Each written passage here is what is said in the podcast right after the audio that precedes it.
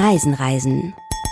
Der Podcast mit Jochen Schliemann und Michael Dietz. Guten Tag, liebe Menschen da draußen. Menschen wie ihr, die das Reisen so lieben und Menschen wie wir, die jetzt mit euch sprechen, die das Reisen mindestens genauso lieben. Michael Dietz sitzt mir praktisch gegenüber. Hallo Michael. Buenos dias. Buenos dias. Und ich bin Jochen Schliemann und ihr seid jetzt schon mittendrin in einer unserer Reisen, Reisen Highlights Folgen.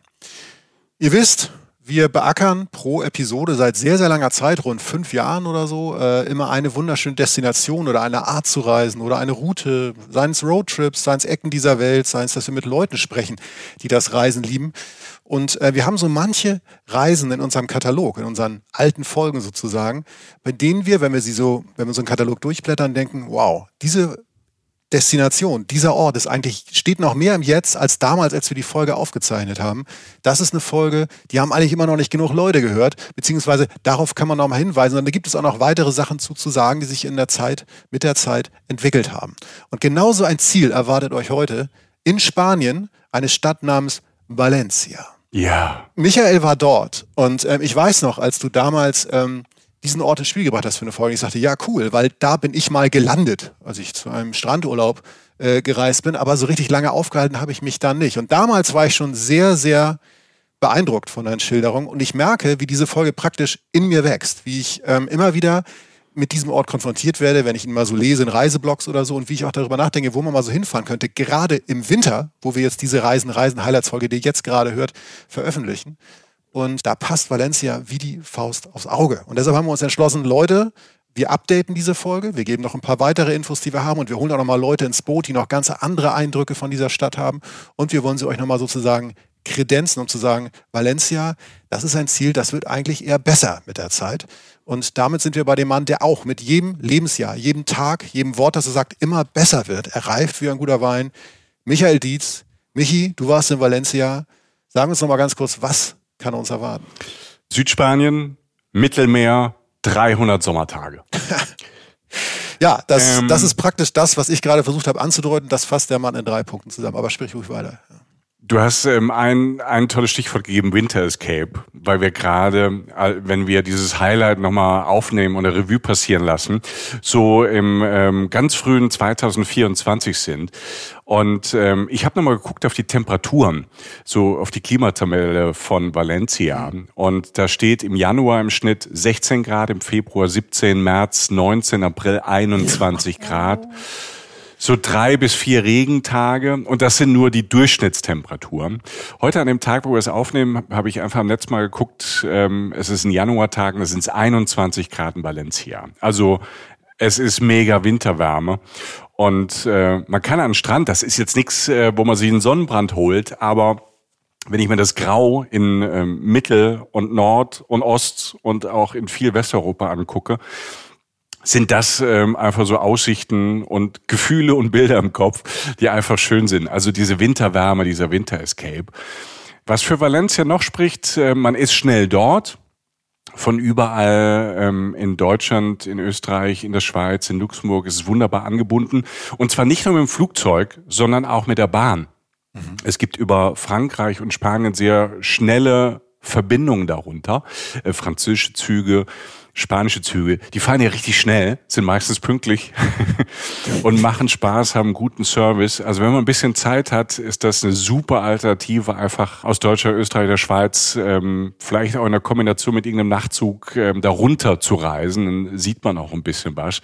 Und ähm, ich habe das auch schon mal gemacht, in den Süden zu fahren mit dem Zug. Und es ist toll, wenn aus einer Winterlandschaft wieder fast so eine Frühlingslandschaft wird. Werbung Bonjour, buenos dias und hello. Was ist der Schlüssel zum Herzen eines Landes? Ganz klar, die Sprache.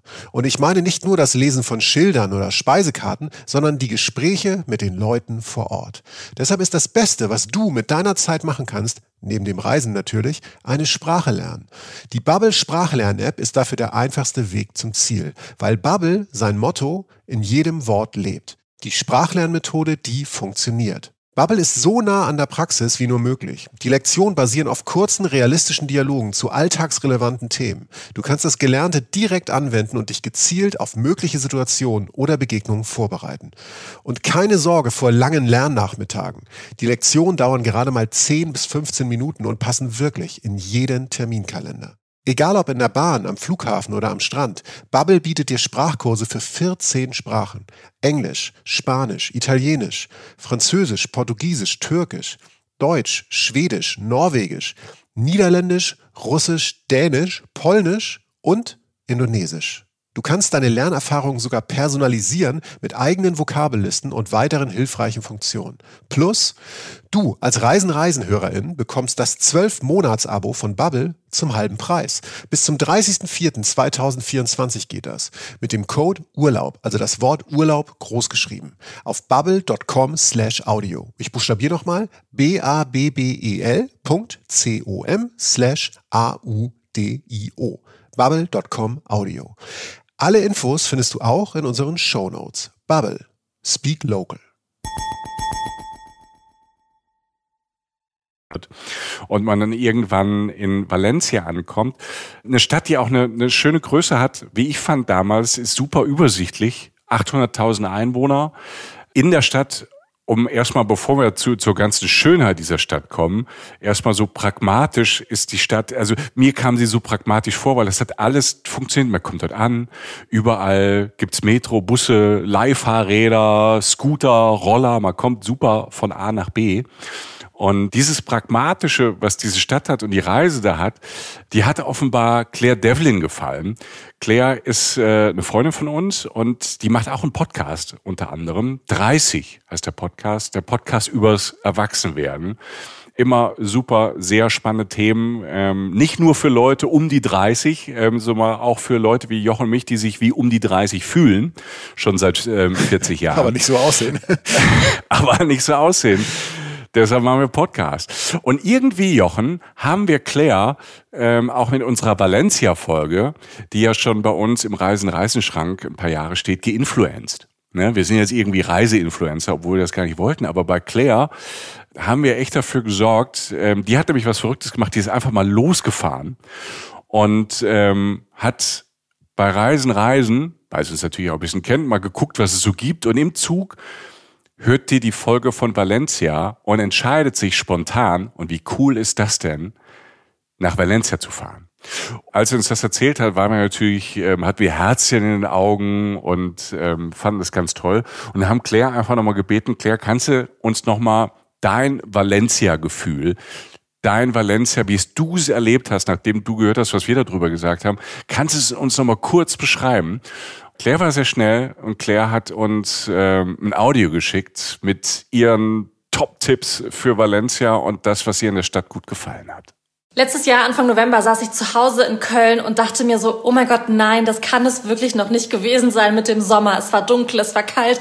Also bin ich relativ spontan in den Zug in Köln gestiegen, äh, irgendwann ganz früh morgens, ich glaube so um sechs, und bin nach Paris gefahren. Und von da wollte ich einfach mal schauen, was mich in den Süden bringt, einfach gucken, welche Züge fahren. Und auf der Fahrt nach Paris habe ich eine Reisen-Reisen-Folge gehört, und zwar die zu Valencia. Und da wusste ich tatsächlich, Valencia wird ein Stopp auf meiner Reise Reise sein. Ich hatte noch ein paar davor, aber bin dann in Valencia angekommen, hatte ein wunderschönes Airbnb am Strand von Valencia. Ich bin da über Märkte geschlendert. Ich habe wirklich unfassbar schöne Häuserfronten und Fliesen bewundert. Ich habe meine Füße ins Meer gehalten und war total beeindruckt von dem Kontrast aus Altstadt, aber auch aus ganz modernen Elementen. Und durch Valencia zieht sich ähm, ein Fluss, der mittlerweile ausgetrocknet ist. Und in diesem Flussbett wurde ein Park angelegt, durch den man stundenlang wirklich schlendern kann kann und das leckerste Getränk ever trinken kann. Es heißt Hot Charter, ich weiß nicht, wie man es ausspricht. Hot Charter, keine Ahnung. Es ist eiskalt, es ist so ein bisschen dickflüssig und aus Erdmandeln. So lecker. Übrigens, Valencia auch der perfekte Ort, um alleine als Frau unterwegs zu sein, weil es ist gemütlich, es ist nicht zu groß, man kann fast alles zu Fuß machen. Es ist so richtig lebenswert, man kann überall sitzen, man kann ein Buch lesen und ähm, der Podcast hat mich richtig ähm, in Vorfreudestimmung gebracht. Also bester Tipp, nach Valencia zu reisen. Ich würde es euch empfehlen. Das geht runter wie Öl.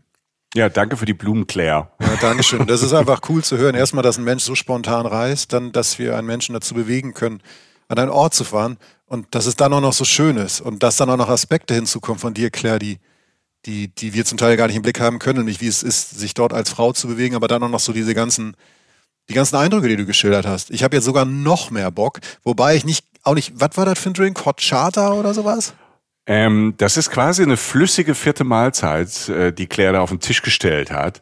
Horchata de Chufa Oh, Hot Charter de heißt das. Schufa. Okay. Das ist so eine Erdmandelmilch. Habe ich damals auch getrunken. Ich glaube, das trinkt dort jeder. Und es schmeckt so, so ein bisschen, soll ich das beschreiben? Wie, es schmeckt eigentlich wie eine Mandelmilch. Geil.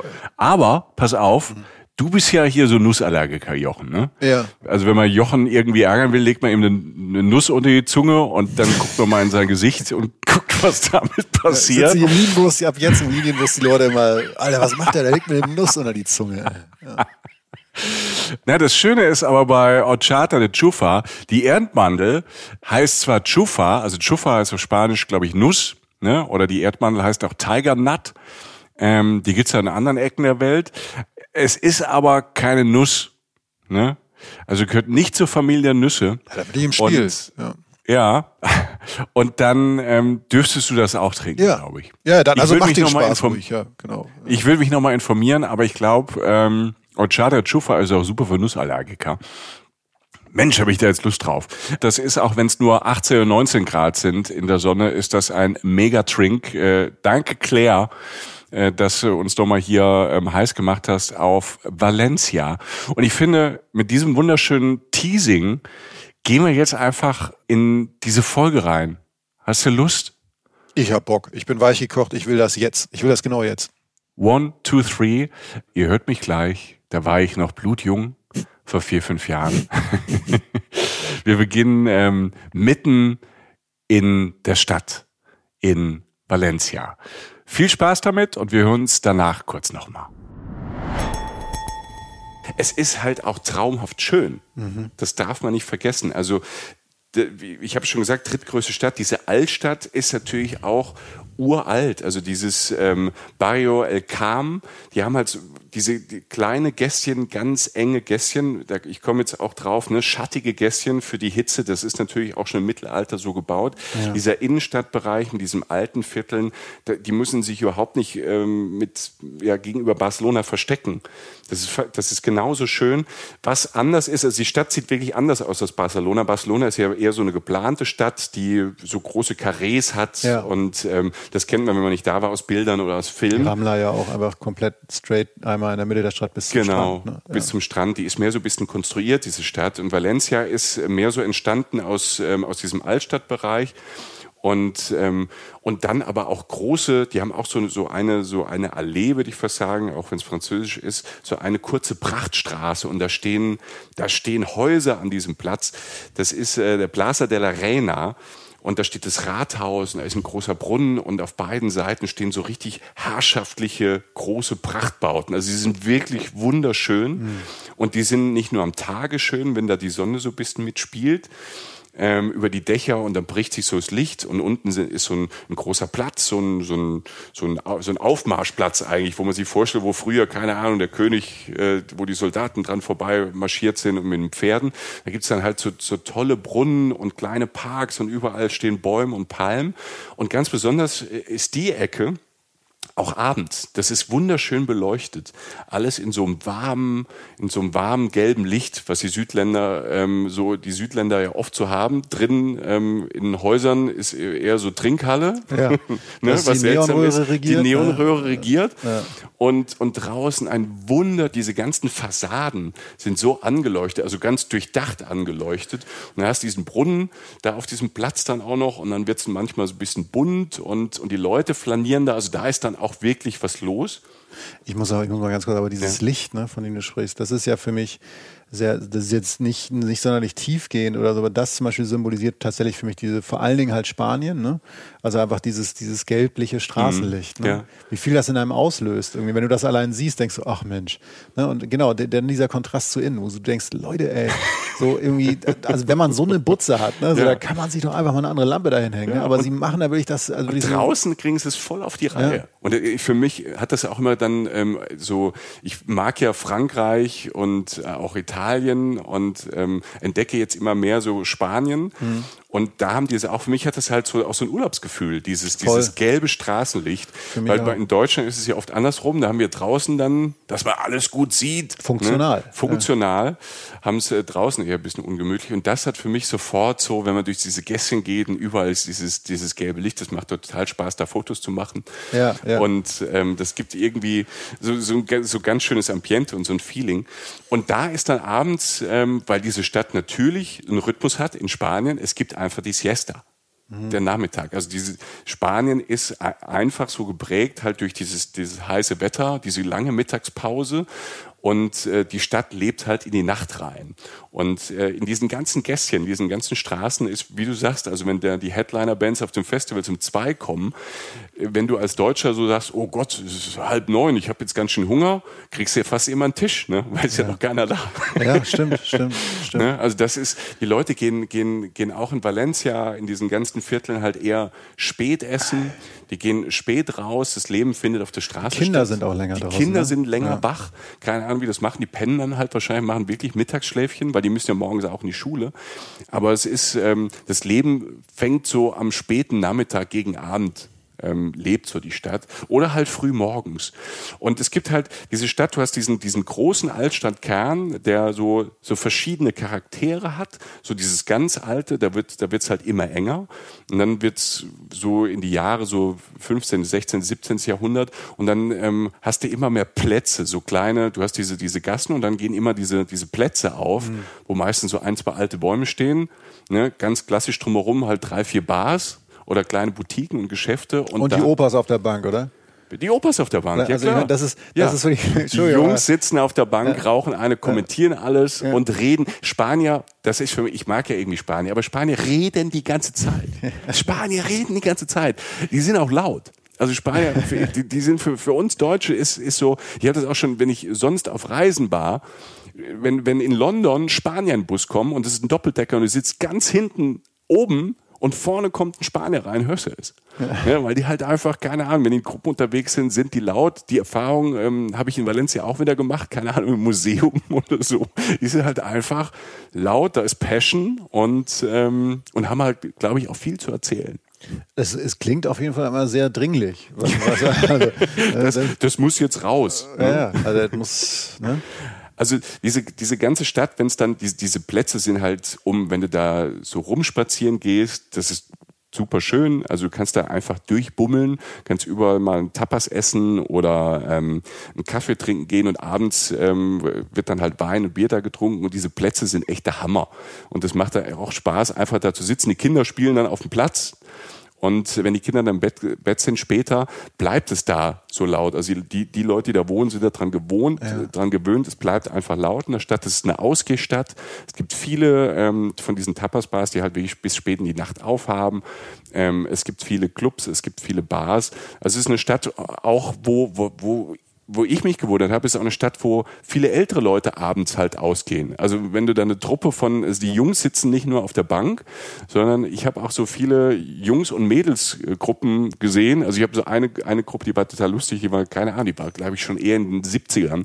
Die kam halt da unter der Woche irgendwie um, um halb zwei irgendwie fröhlich aus, ähm, aus so einer Tapas-Bar raus und waren halt in der Gruppe unterwegs und sind da halt entlang spaziert und hatten mega Spaß. Also es ist eine Stadt, die lebt, die pulsiert, selbst wenn man allein ist. Es gibt unfassbar viel zu gucken, Leute zu erleben und die Leute sind da sehr, sehr freundlich. Also sehr aufgeschlossen. Das Problem ist, fast keiner spricht Englisch. Ja. Also du merkst halt, dass es nicht wie in Barcelona, findest du ja immer, der Englisch spricht. Ja. Da ist es noch so, ist wirklich so, ja, Spanisch, aber wenn man diese, wenn man mit, ähm, mit Hola que tal da reinkommt und mit seinen, mit zehn Wörtern kommt man da weiter und alle mü- bemühen sich. Also es gibt ja so, so Regionen, wo die Leute dann eher pisst sind, wenn man die Sprache nicht spricht. Das ist in Valencia überhaupt nicht so oder in ganz Spanien habe ich es bisher nie erlebt. Die Leute geben sich Mühe, dann macht man das mit dem Handy, mit einer App oder man zeigt drauf oder die erklären einem alles. Das funktioniert super. Aber man merkt, es ist nicht so touristisch wie Barcelona oder Madrid.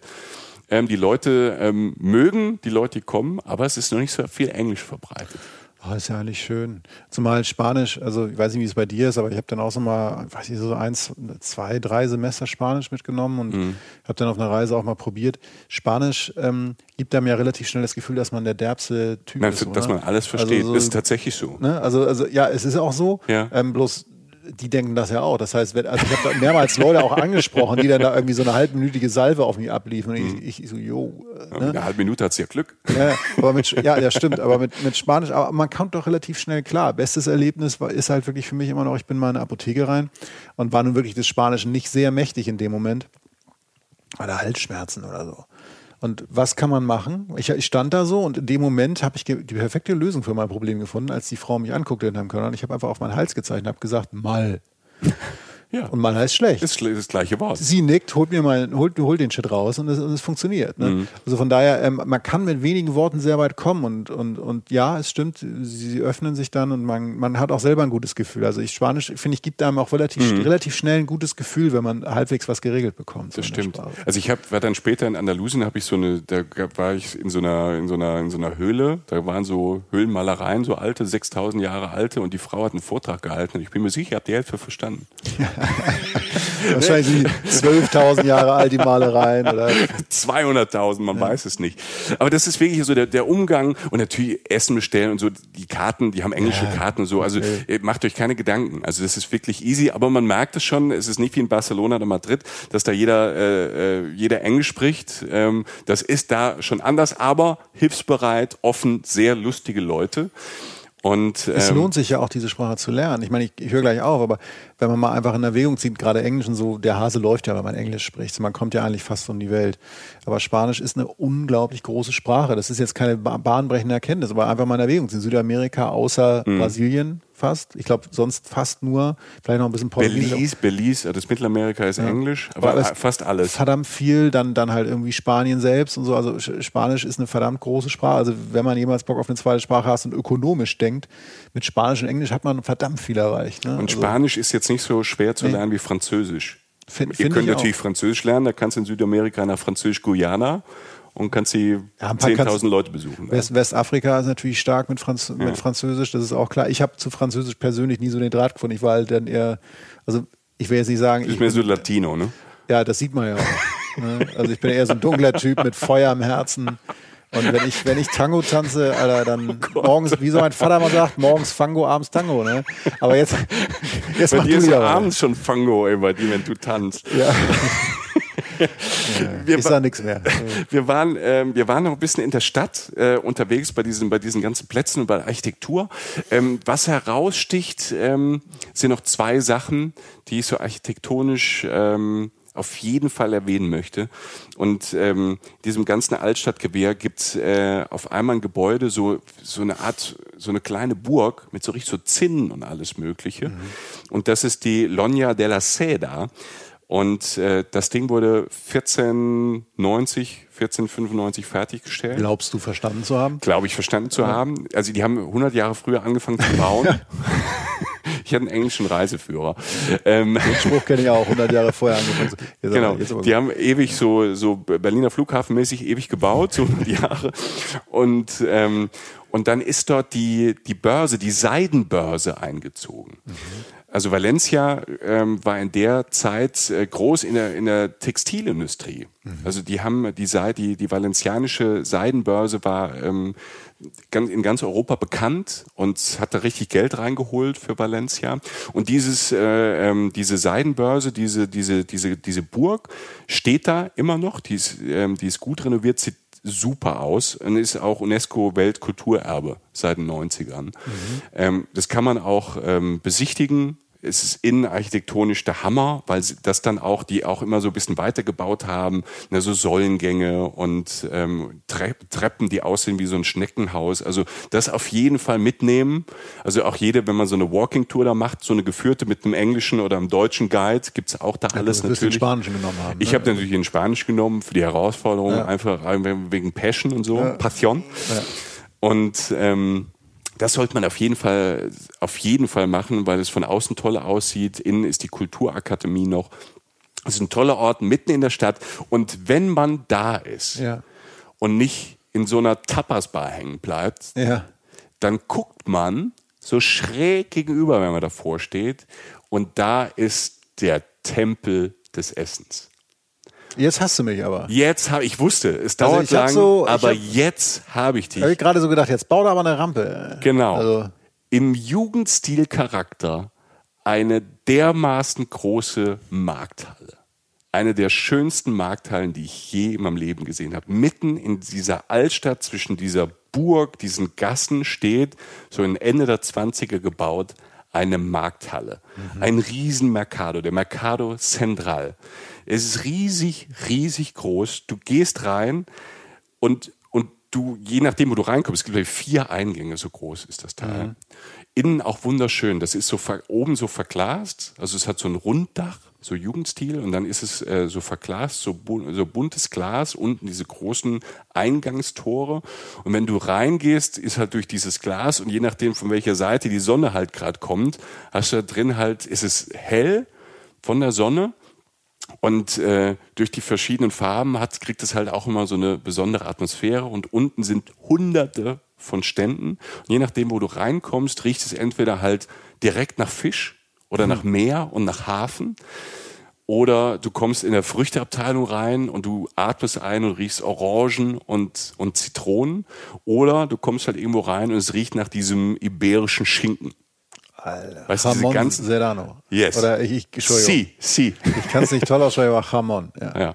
Und da, und also wenn wir bei dem Schinken sind, da gibt's halt diese Stände, wo diese ganzen, diese ganzen Schenkel, die so groß sind, also auch so groß wie mein, also wie mein ganzes Bein, hängen dann halt diese Schinken da. Du kannst überall probieren. Da sind die so eingespannt in so, in so eine Gerätschaft extra für dieses Hamm und dann schneiden die da so mit so einem scharfen Messer halt so ein hauchdünnes Stück ab und du legst dir es auf die, auf die Zunge und dann zer, zerschmilzt das da. Es ist leider geil. Es ist leider geil und du kannst, du kannst überall probieren, ob jetzt, ob du jetzt Schinken oder Chorizo probieren möchtest. Da gibt's auch so ganz abgefahrene Kombinationen, sowas Chorizo. was Chorizo, was wir, was, was wir gar nicht kennen. Also da sind manche Sachen, die fand ich auch so ein bisschen seltsam, die habe ich gar nicht probiert.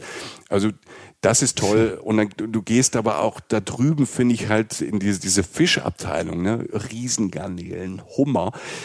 Es ist alles da und die schreien natürlich überall die ganze Zeit auch so ein bisschen rum. Ne? Hier, ich habe die, ich habe den besten Hummer. Ne? Mein, mein Hummer spricht auch mit dir. Keine Ahnung, dem tut sich weh und ähm, wenn er in den Topf fällt, äh, das da ist halt, da ist Leben, da ist natürlich viel los und überall tolles Essen und vor allem, du läufst halt durch und kannst ja überall probieren. Ja, geil. Das Das, ist heißt, halt- jetzt, wir legen es nicht darauf an, aber würdest du jetzt durchprobieren, bist du satt oder was? Ja, also es ist wie ein Mittagessen. Es ist wie ein Lunch. Du kannst da durchgehen und überall ein bisschen probieren. Kannst auch kleine, oder du holst dir kleine Portionen. Das ist wie auf so einem Streetfood-Markt. Ne? Da kannst du dich natürlich auch geil selbst versorgen für den Abend. Ne? Wenn Genau. Airbnb, machst, ja. Airbnb ist natürlich in Valencia toll, weil du, du hast nicht nur den Markt. Ich komme gleich nur zum anderen Markt, der auch cool ist. Aber da ist es halt, da hast du alles. Also da ist wirklich, das, das, das ist Über, Überfluss. Bis auf Montag. Also die, die hat äh, Montag bis Samstag auf. Montag gibt's gibt's ganz, fast keinen Fisch.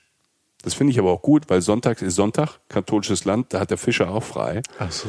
Und da ist, du hast ja so ein, zwei Stände, da merkst du aber auch, die Auswahl ist klein, es war so eingefroren. Frisch ist das alles ab Dienstag. Ne? Der Markt hat Montag bis Samstag auf. Samstag ist natürlich voll, ne? also richtig voll. Am besten unter der Woche, vormittags, mittags dahin. Super. Also je früher man kommt, desto frischer sind die Sachen.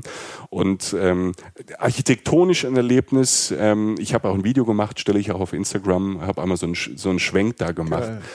Und so am Schinken vorbei, am Hummer vorbei und so. Trinken die da auch schon um mittags? Ja, klar. Da wird, Also also, es ist so, das ist so typisch, ähm, wird da mittags halt ein Glas Wein getrunken, aber Ja, halt ein okay. Glas. Ähm, und äh, ja, da gibt es also ein paar Essenständen und man kann halt sich verpflegen und einkaufen. Also man kann, äh, Valencia ist insgesamt viel, viel günstiger als Barcelona. Also bei allem. Der Flug, äh, der Flug ist ungefähr gleich, aber die Airbnbs, die Hotels, ähm, die Bars und so, das Essen ist viel, viel günstiger als äh, Barcelona, weil es nicht ganz so touri ist. Und ähm, kann man sich da auch als Selbstversorger kann man da sich ziemlich gut bewegen und das das, das finde ich halt so diese diese komplette Innenstadt da kann man eigentlich fast schon zwei Tage verbringen und immer mal wieder über den Markt vorbei und wie gesagt eigentlich ersetzt eine Mahlzeit. Wo, wobei man ja, wenn man zwei Tage Innenstadt hat, natürlich eigentlich innerlich schreit nach dem Strand und dem Meer. Ne? Yep. Und, Und jetzt kommen wir. Jetzt kommen wir zu diesem Strand. Dieser Strand, man muss es sagen, Valencia lag früher eigentlich gar nicht am Meer. Valencia, also so richtig liegt Valencia auch gar nicht am Meer. Okay. Erstmal ein Downer, um zu sagen, ja. oh nee, will ich doch nicht hin. Aber, nee, Valencia, ich habe es ja vorhin gesagt, Valencia ist so ein bisschen gewachsen. Und ähm, und dieses Wachsen hieß auch, dass man früher, es gab immer ein Strandbad mit so mit Restaurants, auch schon so in, in 10er, 20er Jahren des letzten Jahrhunderts. Und ich habe das nur gelesen. Ähm, um Valencia herum ist ja viel Obst und Gemüse. Hm. Und für was, für, für, welches Obst ist Valencia bekannt? Bei, bei uns auch in Deutschland? Ich mache jetzt mal. Ich, ja, es Orange. ist so billig. Ja. Valencina. Weißt du, der Saft. Solo, ja? Solo, Orange, es ist Solo. Okay, ja. Also ähm, Valencia, die Gegend um Valencia, da gibt's äh, 20 verschiedene Orangensorten allein, riesiges Orangenanbaugebiet. Sie sagen Geil. natürlich, sie haben die besten Orangen der Welt. Ich war auch schon auf Mallorca, da haben die es auch gesagt. Ähm, ich habe nur in der, ich war nicht in diesen in diesen Plantagen, aber ich habe gehört, dass es früher halt so war, ähm, zwischen Valencia Stadt und dem Strandbad sind so fünf, sechs Kilometer. Mhm. Und da fuhr früher die Bimmelbahn, so eine Straßenbahn, halt durch die Orangenfelder zum Strandbad. Mhm. Wie romantisch ist denn diese Vorstellung? Das ist schön. Ja. Wie schön das ist, du steigst irgendwie am Hauptbahnhof, der mitten in Valencia in der Stadt ist, das auch ein toller Bahnhof ist. Die wollten immer unterirdisch machen, so Stuttgart-mäßig, aber da ja. hatten sie zum Glück kein Geld mehr. Und dieser tolle Bahnhof mitten in der Stadt, äh, grandios. Und, ähm, und von da fährt dann die Bimmelbahn quasi an den Strand. Mittlerweile gibt's diese Bimmelbahn so nicht mehr. Mittlerweile kommt man dort super an den Strand, äh, an den Stadtstrand mit, mit der Metro, drei, vier Stationen, steigst um in die Straßenbahn, Türen gehen auf bis zum Strand. Oder mit dem Fahrrad. Oder mit dem Fahrrad, was ich vorhin sagte. Also du kommst dort super hin, es fährt, fährt auch ein Bus. Also das ist wirklich... Ähm, man ist da sechs Kilometer. Man ja. ist da schnell da. Man kann ein bisschen Sport machen, wenn man will, oder man setzt sich einfach in dieses äh, perfekte öffentliche Nahverkehrssystem, wollte ich sagen, und ist da schnell. Und dann kommt halt, dass dieser, ähm, dass dieser Stadtstrand von Valencia, also dieser große Strand, der ist wirklich groß. Der ist 60 Meter breit. Also es ist wirklich oh, ein breiter, ja. großer, flacher Strand. Du bist schnell im Meer, es ist vorne flach, Du hast ein bisschen Wellen, also du kannst da Wellenhüpfen machen. Das Wasser ist ähm, so für so einen Heißduscher wie mich perfekt. Hm. Also ich, bei mir ist ja immer so, normalerweise äh, renne ich ins Wasser. Nee, ich renne nicht, das ist gelogen. Ich laufe ins Wasser. Dabei schreie ich, wenn das Wasser so äh, die Knie hochkommt, ne, Oberschenkel. Schlimmsten ist dann so ja. Bauch und so. Und ja. dann, also, wenn niemand dabei ist, der mich kennt, mache ich das mit Lautstärke. Ansonsten beiße ich halt zusammen. Da kann ich einfach reinlaufen. Und da, da sage ich, das ist ein gutes Meer. Das ist ein gut, gutes Mittelmeer. Ähm, du hast da vorne, kommst da hin, du brauchst eigentlich nur ein Handtuch mitzu, mitzunehmen und dann kannst du da, kommt da so ein Typ und sagt, du willst eine Liga haben? Alles klar, fünf Euro, Schirmchen dazu, die stehen da alle, das ist ganz nett gemacht. Es ist nicht so, dass du Handtuch, also es ist nicht so viel los. Es ist ja. nicht so, dass du Handtuch an Handtuch oder so, du hast da schon deine Privatsphäre. Und dann kannst du halt für, keine Ahnung, für einen Zehner eine Liege und ein und, und einen großen Sonnenschirm pro Tag. Und ähm, dann hast du, du hast vorne den Strand und hinten hast du eine Strandpromenade. Diesen ja. ganzen kilometerlangen Strand, der fast, keine Ahnung wie viele Kilometer, ich lüge jetzt, aber du ja. kannst dich auch einen ganzen Tag mit aufhalten da entlang zu laufen. Wenn du Richtung Barcelona läufst, äh, kommst du irgendwann halt so in so Papettenburgen, ne, so außerhalb von Valencia mhm. gibt es so Papettenburgen, Costa Blanca. Und ähm, wenn du rechts läufst, kommst du zu einem sehr imposanten alten Hafen, der der richtig ähm, fett da thront. Ist auch ganz spannend, da mal vorbeizugehen. Aber für einen Strandtag ähm, perfekt. Wie ist denn der Strand? Also äh, rate den mal eben. Also so ist das so ein schöner ja, er schön? Ist er feinkörnig? Ist er. Ähm ist, ein, ist ein schöner, feinkörniger ähm, gelber Sand. Mhm. Ich würde mal sagen, es ist ein Stadtstrand. Ne? Also ich habe natürlich immer, ich habe Strände in Mexiko und in Asien im Kopf. Da kommt natürlich, oder halt irgendwie an der Côte d'Azur, da kommt er jetzt nicht ganz mit. Ne? Ja. Wenn das, wenn das äh, 4,8 ist im Rating, hat der, hat der eine 3,9 und eine 4. Aber das ja. ist aber gut. Es ist hier, man macht ja keinen Strandurlaub da. Also wenn ich jetzt eine Woche nee, abhängen würde, aber um da rauszufahren, da gemütlich abzuhängen, einen Kaffee zu trinken, ein Bier zu trinken oder ins Restaurant zu gehen, toll. Und was halt toll ist, und das wertet diesen Strand wieder auf, diese Eingemeindung dieses Strandbades hing auch damit zusammen, dass da hinten dran wirklich so ein kleines Dorf ist. Mhm. Ne? wieder mit Restaurants und mit einem Stadtkern. Also es ist jetzt nicht irgendwie so totbetoniert oder so. Null. Also es ist nichts, es ist, kein, es ist keine Betonwüste. Seltsam, Ähm, ne? Es ist, also irgendwie hätte ich jetzt, also da, wenn du vom dörflichen Charakter sprichst, bei der Drittküstenstadt in Spanien, damit habe Genau. ich jetzt nicht gerechnet. Ich habe gedacht, was ja auch nicht so schlimm ist, dass du halt da deine Promenade hast, wo dann irgendwie halt die draußen die Speisekarten stehen mit einer Deutschlandflagge oder was auch immer, italienischer. Hast du nicht. Mit Übersetzung. Dann Nee. gehst du so hinter und dann sind da halt Hotels und ein bisschen Beton Nein, und so. es ist kein Touristrand. Also das Bild sofort aus dem Kopf raus. Es ist ganz gewachsene, halt diese, diese Stadt und dieses, diesen, diesen Stadtteil davon, der so eine Alt, Altstadt auch hat und Ja. hin und her. Und dann gehst du einfach über die Straße und dann ist dieser breite Strand, ähm, der 60, 60 Meter breit ist und ähm, also von der Tiefe ne, bis zum Wasser. Da ist genug Platz für alle und du hast keine Bettenbogen um dich rum. Und kein Touri. Du hast natürlich diese Promenade, da kannst du natürlich eine, eine äh, keine Ahnung, äh, wie heißt das, ähm, Luftmatratze kaufen. Ne? Ja, ja, gut, Und so meine- das, das Zeug, so solche Buden hast du da auch, aber echt entspannt und echt echt ganz nett und schön. Schön. Und wenn man es noch ruhiger haben möchte, also wenn man wirklich so ein bisschen so ein so einen Strand haben möchte, wo jetzt nicht unbedingt äh, die ähm, die, die Schirme stehen, dann fährt man einfach mit dem Fahrrad, wenn man mit dem Fahrrad eh schon da ist, ein bisschen weiter Richtung Hafen und am Hafen vorbei. Und da gibt es einen Strand, den wollte ich euch unbedingt sagen, der heißt Playa el Saler. Wahrscheinlich wird er ganz anders ausgesprochen, aber ich spreche ihn so, wie Zeig man schreibt. Playa el Saler. Playa El Celler würde ich auch sagen. Ja. Okay, der Playa El Salier.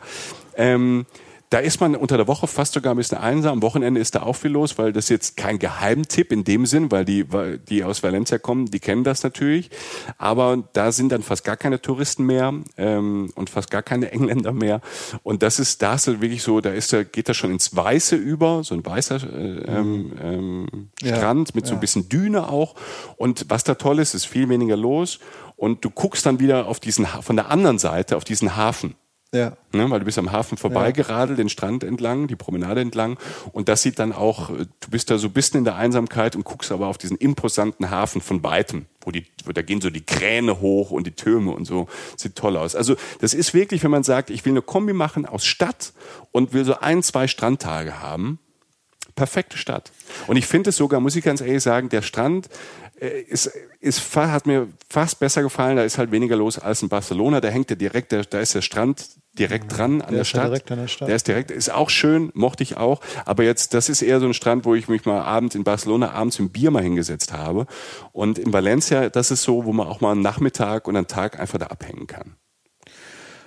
Ja, Du hast jetzt ja schon gesagt, dass es günstiger ist als, ähm, als, als jetzt Barcelona oder so. Aber was so grob, was, was zahlt man denn da für eine Nacht? Wenn man da jetzt von mir aus zu zweit hinfährt, so einfach mal eine Hausnummer, so zahlst du da einen Huni pro Nacht oder so? Oder? Kannst du auch günstiger haben. Also wir, ganz ehrlich, ich hatte ein Airbnb, hatte ich in, ähm, in einem Stadtteil, der heißt ähm, Rusafa.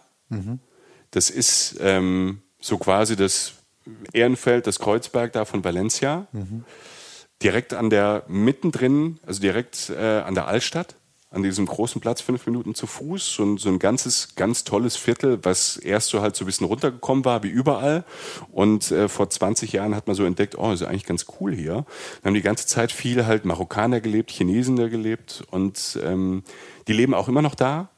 Und ähm, die haben jetzt nicht ist alles, alles aufgekauft und alles auf, auf hip und schick gemacht, schon aber ein paar Ecken haben eine Fußgängerzone da reingemacht. Da gibt's auch so eine, ähm, so eine tolle Markthalle, äh, Rusafa, so aus den, aus den ich glaube, in den 50ern, 60ern, so ein Betonklotz, aber, sie, aber, aber irgendwie cool, also ein cooles Teil. Und auch überall Fahrradwege und, und toll. In diesem Rusafa hatten wir ein Airbnb für, ähm, ein großes Airbnb mit, äh, mit einer kleinen Terrasse für 70 Euro die Nacht. Da passen locker zwei, drei, Vier fünf- Leute passen da rein. Das, das Also ja. vier Leute für 70 Euro und ähm, Hotels auch. Du, wenn, wenn du, du kannst dort Hostels, es gibt alles, du kannst dort günstig, wirklich günstig, auch für, für 40 Euro die Nacht. Findest du ein Zimmer, ein, ein Airbnb-Zimmer oder ein Hostel. Äh, Hotels, würde ich mal sagen, gute, gutes Mittelklasse-Hotel, ähm, 60, 70, 80 Euro. Und du kriegst für, wenn du einen Huni ausgibst, kriegst du schon richtig gute Hotels. Und Selbstversorgung geht auch offensichtlich Genau. mit den Ja. Möglichkeiten. Also es ist wirklich, es ist, es ist relativ günstig, auch so die Metro irgendwie zwei Euro. Also es ist relativ günstig, das kann man also wirklich gut machen. Und du hast für dieses Geld halt diese, du hast den Strand, du hast die Altstadt Und jetzt fehlen noch zwei Parts, die ich noch gar nicht erwähnt habe. Okay. Die echt fehlen und die ähm, ganz speziell sind für Valencia und die es auch nur so in Valencia gibt. Nämlich, du hast ähm, in dieser Stadt, da war früher mal ein Fluss, der Turia, Rio Turia hieß der. Und dieser Fluss, das war sogar ein relativ breiter Fluss, der hat aber diese Stadt halt ziemlich geärgert, der ist immer übergelaufen. Also es gab ständig Überschwemmungen. Und was macht der Spanier, wenn ihm was nervt? Er macht das weg. Die haben diesen Fluss irgendwie umgeleitet, unterirdisch und abgeleitet und haben in diesem ausgetrockneten Flussbett, das nennt sich quasi jetzt die grüne Lunge von Valencia. Die haben dort Parks angelegt. Also ganz verschiedene Parks. Kleine Wälder, kleine Parks mit Spielplätzen, mit Abhängmöglichkeiten, Skulpturenparks, Kunst, Flächen, um draußen Tango zu tanzen. Geil. Was es dann auch gibt. Und das Ding zieht sich, glaube ich, auch so sechs, sieben Kilometer von einem Teil von der Innenstadt bis runter halt zum Strand. Man sieht dann immer so ein bisschen unter dem. Genau. Das Ja, liegt da so guckst du rein in so ein unter. kleines grünes Tal. Du guckst oder? in so ein kleines grünes Tal und ähm, kannst da halt mit dem Fahrrad, über diesen Fahrradhighway fährst du da rein, fährst da entlang. Das finde ich total besonders, also die Idee, das zu haben, so Ja. zu machen, Ja. weil es wirklich so ein Naherholungsgebiet ist, mitten in der Stadt. Und, ähm, und oben sind dann 200, zwei, zwei Hauptstraßen, aber die hörst du gar nicht so arg. Also es ist jetzt nicht so wie so eine Stadtautobahn in Berlin oder in Köln oder in Saarbrücken, wo du immer so ein Rauschen hörst. Mhm. Das hat es da gar nicht. Und diese grüne Lunge, München, Berlin oder Saarbrücken, Alter. Ja. Was war das denn für eine Assoziation? ich habe ich hab, ich hab in beiden, ich habe in Köln gewohnt, in Saarbrücken habe ich gelebt. Ich so. komme von ganz unten, Leute. Hallo Saarbrücken. Ich habe gerne da gelebt. Das Problem in Saarbrücken ist, um einen kleinen Ausflug zu machen, diese, diese Innenstadt hätte eigentlich viel Potenzial, aber die haben halt schön nach dem Krieg, haben die schön die Stadtautobahn direkt an der Saar entlang gelegt, weil es so modern ist und jetzt da auf den, am Staden und äh, im Nauwieser Viertel und da, wo die Wiesen sind, wo das Schloss ist, hast du halt immer Verkehr. Es rauscht immer. Also irgendwann man da lebt, irgendwann hört man es nicht mehr. Aber du hast halt, das meine ich mit Saarbrücken und Berlin ja auch und in Köln hier A57 schön durch den Blücherpark. Ne? Ist ja auch so. Nee, klar, klar. ich. Habe mich nur über die Kombi gewundert. Also, also Pro, Props out to Saarbrücken, gar kein Ding. Äh, Doppelfolge demnächst. Aber, aber wie die jetzt auf die, auf die Stadt kommen, gab's- aber ist alles gut. Ist Ja, so alles gut. funktioniert mein Gehirn. Das sind meine Schubladen. Ja, guck mal. Bei mir gehen andere Schubladen auf. Wir lernen uns Ne? langsam kennen. Ja, über die Zeit schon. Und wenn du dann durch diese grüne Lunge fährst, kommt eigentlich so das neue Wahrzeichen von Valencia. Und zwar dieses, ähm, dieser, dieser, dieser, diese, diese Architektur. Hast du es noch nie gesehen? Diese riesengroßen weißen Gebäude? Dieser Kunst- und Wissenschaftspark? Ist das, Hast du das- ist das ein Expo-Park oder was? Das ist, ja, es, es, es scheint wie ein Expo-Park, ist aber keiner. Es ähm, ist mitten in dieser, dieser, dieser grünen Lunge, Ja. ist halt von so einem Star-Architekten so vor 20 Jahren, also wirklich vor 20 Jahren, so eine kleine Raumschiff, futuristische Raumschiffsstadt entstanden mit einer, so, das nennt sich auch die Stadt der Künste und Wissenschaften. Ja. Und die haben so Ende der 90er, kurz vor der Finanzkrise, haben die halt gedacht, ah, was machen wir in Valencia? Wir müssen irgendwie so ein bisschen Aufsehen erregen. Und haben viel Geld ausgegeben. Also geplant war es, glaube ich, so für 300 Millionen. Am Ende hat es 1,3 Milliarden gekostet und hätte die Ja. Stadt fast in den Ruin getrieben. Also erstmal finanziell, zweitens Korruption ohne Ende. Also da sind ganze Parteien auseinandergebrochen, Familien auseinandergebrochen. Aber sie haben es gebaut, dieses Ding. Und es ist wirklich erstaunlich. Es ist traumhaft schöne Architektur, obwohl sie modern ist und eigentlich da gar nicht hinpasst, aber irgendwie passt es doch. Stell dir vor, du kommst aus so einem Park raus und auf einmal siehst du ein riesig großes weißes Gebäude in Form eines Alien-Kopfes aus Alien, aus dem Film Alien Ernsthaft? aber halt nur in weiß, in einem gleißenden Weiß und es liegt auf einmal da drin, drumherum, nur so große, wie in einem riesig großen Teich. Krass. Und ich meine, das ist die Oper, also eine Oper. Ja. Also wo halt ein paar hundert Leute reinpassen. Ein riesig großes Teil. Du fährst mit, mit dem Fahrrad, du fährst mit dem Fahrrad drauf zu und denkst, kann ich sagen, Alter, die spinnen doch, die spinnen, die spinnen. Und dann st- steht halt dieses riesig große Gebäude und danach gehen die nächsten weiter. Das ist sch- wunderschön angelegt. Dann hinten dran ist ein IMAX-Kino. Das ist wie so ein, so ein Ei. So ein großes IMAX weißes halt, Ei, IMAX-Kino. Und ähm, muss ich mich gerade mal kurz aufstellen. Ich habe mir jetzt irgendwie das Bein eingeschlafen. Großartig. Ne? Ihr kriegt alles mit. Das ist hautnah. Ich habe nichts geschnitten. Und, Dass du jetzt einen Handstand machst. und ich habe nicht meine Hose an. So, der war für dich. Das war jetzt aber deine Das war für Schublade. dich. Das war für dich. Okay, Alien. Alien in Du hast, weiß, du hast dieses Alien, das ist diese Oper. Dann hast du dieses IMAX-Kino, das wie ein Ei aussieht. Und dann geht's weiter mit einem Planetarium und einem Wissenschaftsmuseum, das halt in Form von einem Dinosaurier-Skelett da steht. Alter. Ich habe das alles fotografiert, ich stelle das alles rein, ihr könnt das auch mal googeln, es ist völlig abgefahren. Und wenn du denkst, du fährst ja mit dem Fahrrad, du kannst, überall sind schöne Radwege, du kannst da entlang spazieren, du brauchst dafür, theoretisch kannst du den ganzen Tag da verbringen oder zwei Tage.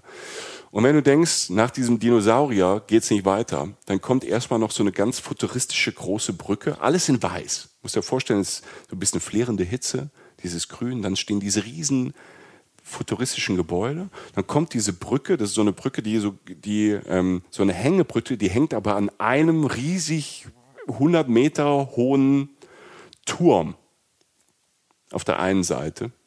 Und Fotomotive, du, kannst, du, du knippst dich fertig. Ne? Also du denkst so, ah, jetzt mit der blauer Himmel. Ne? Und dann diese weißen Gebäude, unten das Grün, diese, überall dieses Wasser, diese, diese, diese Becken, diese, ähm, das sind Fotomotive, die sind unfassbar. Und danach, wenn man denkt, nach dem Dino kommt nichts mehr, dann kommt noch das Ozeanium, das größte in Europa. Jawohl. Und das ist ähm, auch so ein bisschen futuristisch angelegt, das ist ein Riesenareal. Weil es natürlich so heiß ist da in, äh, in Valencia, ist vieles unterirdisch. Und ich war drin in diesem Ozeanium. Ähm, ich weiß, man kann mit diesen da gibt's auch eine Delfinshow, die habe ich mir nicht angeschaut, weil ich das irgendwie nicht, nicht cool finde. Ich finde, ich habe mit so, mit so Aquarien ich so ein gespaltenes Verhältnis. Auf der einen Seite ist es natürlich für viele Leute, dass die erstmal sehen, was es da alles gibt und vielleicht hilft es im Kopf, äh, so diese, diese, diese beeindruckenden Fische da halt zu sehen, ähm, dass man die Meere ein bisschen sauber hält.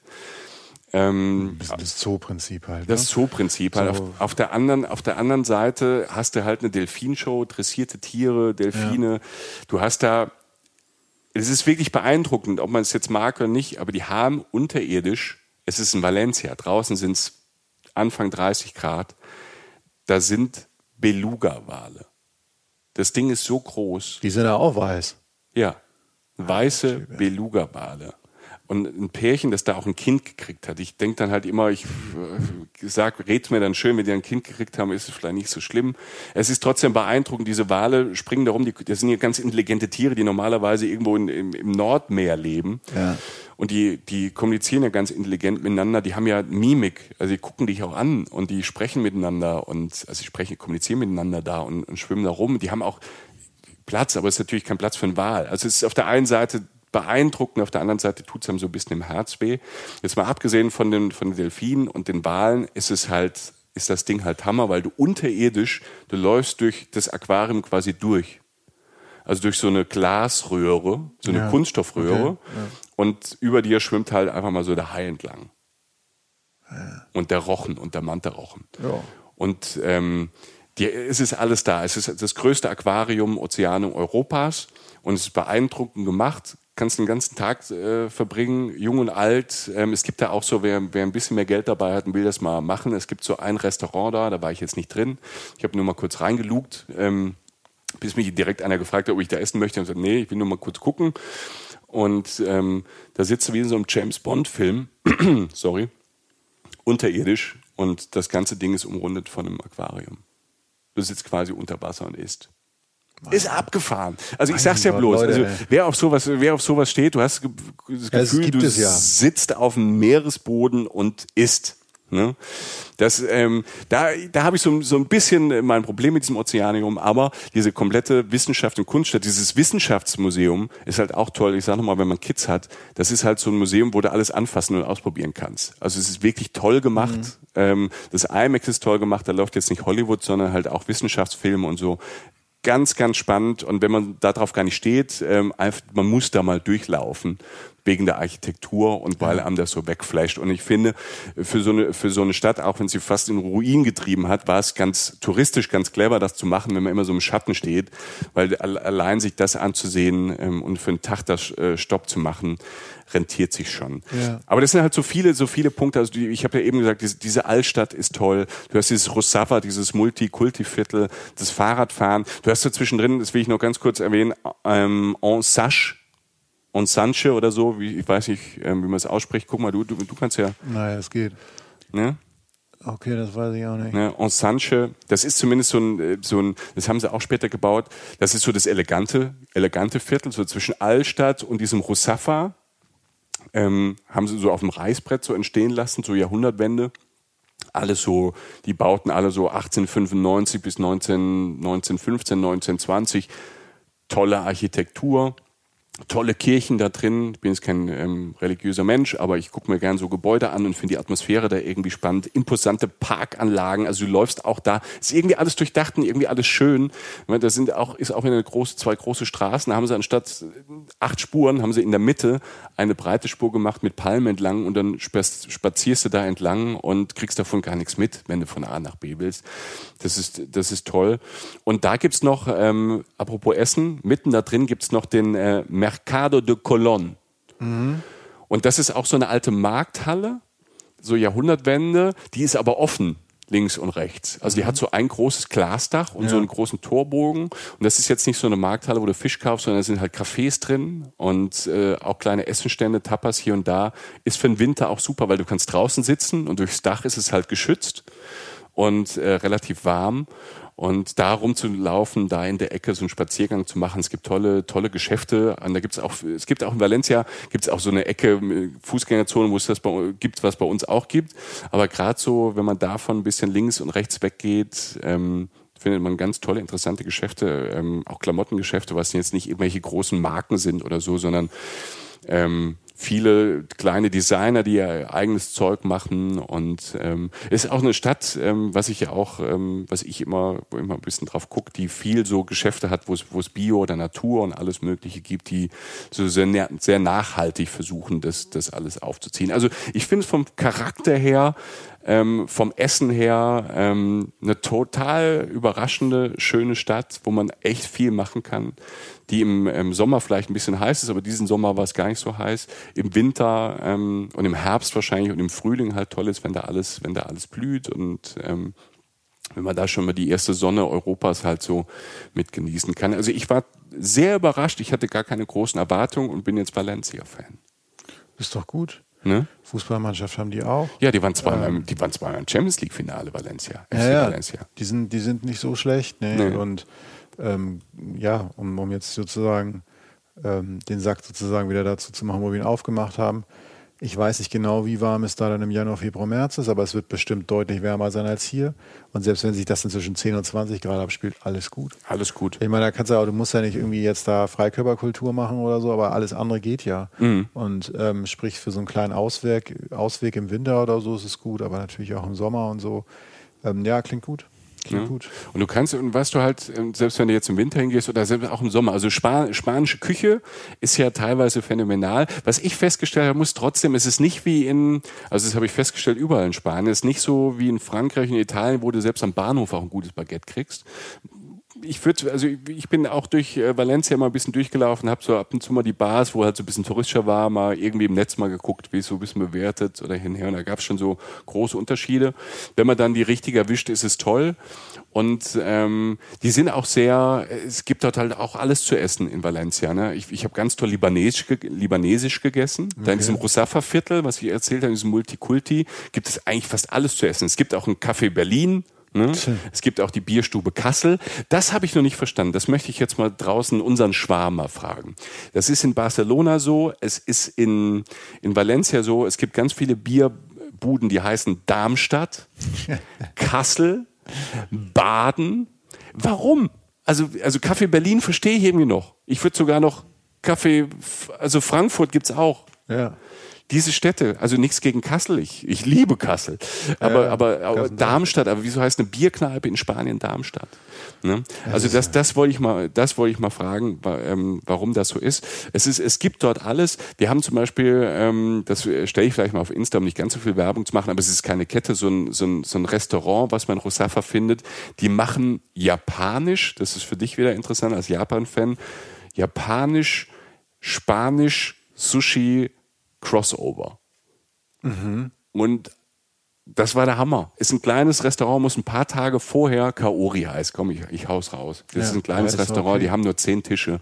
Und es ist auch nicht super teuer. Es ist kein Sterne-Restaurant in dem Sinn. Es ist ein bisschen teurer, aber man kann alles mal probieren. Und das war total spannend, wenn du halt äh, Sushi mit, Sushi mit Trüffel, roter Beete, diesem Schinken hast und diesen Reis als abgefahrenes Zeug, Disco im Mund ähm, und, äh, und sol solche Orte findet man dann. Also kulinarisch ähm, ist es ganz breit, wenn man nicht nur Tapas essen möchte. Oder Paella. Die Paella kommt aus welcher Stadt? Valenz. Saarbrücken. Ach so, Saarbrücken. okay. Aber dann, nach, nachdem Saarbrücker, der nach Valencia ausgewandert ist, irgendwann im 15. Jahrhundert, die Paella kommt ähm, auch aus Valencia. Wusste ich nicht. Ja, es, sie kommt von daher, äh, wird mit Huhn oder Hase gemacht. Und die, die Hasen gibt's da auch auf den Märkten, also lebend. Also ich habe auch gesehen, wie so, so, so, so naja. Und ähm, das wird da ganz normal. Und die, und ähm, die Paella, die ganz traditionell isst man die zusammen aus dieser großen gusseisernen Pfanne. Ja, ne? genau, das Bild hat man Also wenn man in Villa Riba Villa ist. Riba und Villa Bajo. Genau, die in Villa Riba feiern, glaube ich, die in Villa Bajo, die schruppen schon. Die schrubben immer noch. Äh, Und wenn man Villa Riba isst, isst man die zusammen aus der Pfanne. Und das gibt's also in diesen besseren Restaurants, macht man das dann auch wieder. Das, was, der ganze Tisch kriegt dann halt eine Paella und alle löffeln halt da raus, was, was ich eigentlich ganz lustig finde. Ja, cool. Weil es so ein Gemeinschaftsding ist. Nee, ist äh, echt Daumen hoch. Mal als Städtetrip oder kann man auch eine Woche machen oder von da aus Ausflüge machen oder Barcelona mit ähm, Valencia kombinieren oder Valencia mit Andalusien. Wie schön. Also ich kann nicht sagen, dass sich mein Fernweh jetzt geschmälert hat in den letzten Minuten. Ich habe äh, fast noch ein bisschen mehr Bock, nach Valencia zu reisen. Wird tatsächlich besser, wie ich am Anfang schon versprochen habe. Nee, das muss ich, habe ich jetzt nochmal festgestellt, das ist, das wächst. Also das passt gut in, in diesen Winter jetzt, in dem wir es gerade veröffentlichen, 2024, Anfang 2024 rein. Auch sonst, aber das, doch, das hat mich jetzt ein bisschen froh gemacht. Ist fast ein bisschen warm geworden. Ach, warm, warm ums Herz. Das ist ja, weißt du, das ist ja meine Mission, ne? Dass es dir warm ums Herz wird. Ne? Ja, Lebensziel erreicht. Also, Ja, es- das ist auf meiner Bucketlist, ist das aber so ein tägliches, täglich Jochen irgendwie glücklich machen. Der hat's ja auch nicht leicht, weißt du? Dann war ich morgens auf und denk, Mensch, irgendwas heute muss dem Jochen doch Gutes tun. Ne? Ja. Und dann rufe ich an und sag, ähm, hier, lass mal da über Valencia reden. Genau, der arme Nussallergiker. ne? Das ist, alles, das ist alles schwierig für Hi, I'm Kara Berry, host of Everyone's Business But Mine, and I am an all inclusive addict. Enter Club Med, the best all inclusive for you and your family. With resorts worldwide, from their family flagship resort, Club Med Punta Cana, to their only mountain resort in Canada, Club Med Quebec, they have everything you need to relax. With their 20 plus sports activities, wellness programs, you can dine on delicious cuisine and make memories with your family. So book your next getaway with Club Med. Visit clubmed.us or call 1 800 Club Med or your travel advisor. Nein, ähm, das war schön. Spanien, tolles Reiseland. Ähm, ist natürlich längst im Mainstream in Deutschland angekommen, das müssen wir euch nicht erzählen, aber es gibt halt so viele schöne Ecken. Und äh, mir fiel tatsächlich auch noch ein, dass wir eine weitere Spanien-Folge haben, falls jetzt Appetit aufgekommen ist. Die heißt soweit ich das mich erinnere, Traumland Spanien. Also gebt einfach Spanien ein bei uns bei der Suche. Und äh, da ist drin tatsächlich unter anderem Barcelona, diese Weltstadt äh, mit der Sagrada Familia von ähm, Gaudi. Gaudi, so ist es. Und äh, die wunderschöne Stadt Bilbao ist da auch drin, im Norden Spaniens. Nordspanien, mega unterschätzt. Also wer noch mehr Spanien will, diese Traumland Spanien-Folge ist da. Und äh, ansonsten können wir jetzt nur noch verweisen auf unsere Social-Media-Kanäle, äh, Instagram, Facebook und so weiter. Da werdet ihr Fotos auch finden aus Valencia mit Michael manchmal drauf. Den müsst ihr euch dann wegdenken, dann ist es ein bisschen schöner. Aber das kriegt ihr sicherlich hin mit eurer Fantasie. Und ansonsten gibt es noch unseren Blog, schaut da gern vorbei. Da gibt es äh, noch ordentlich viele Tipps. Also, falls ihr nicht alles mitgeschrieben habt, sozusagen, findet ihr da noch ein paar Sachen wieder und noch viele andere Infos zu unserem Buch, wann wir eventuell mal auf Tour kommen, was wir noch so alles planen und so weiter.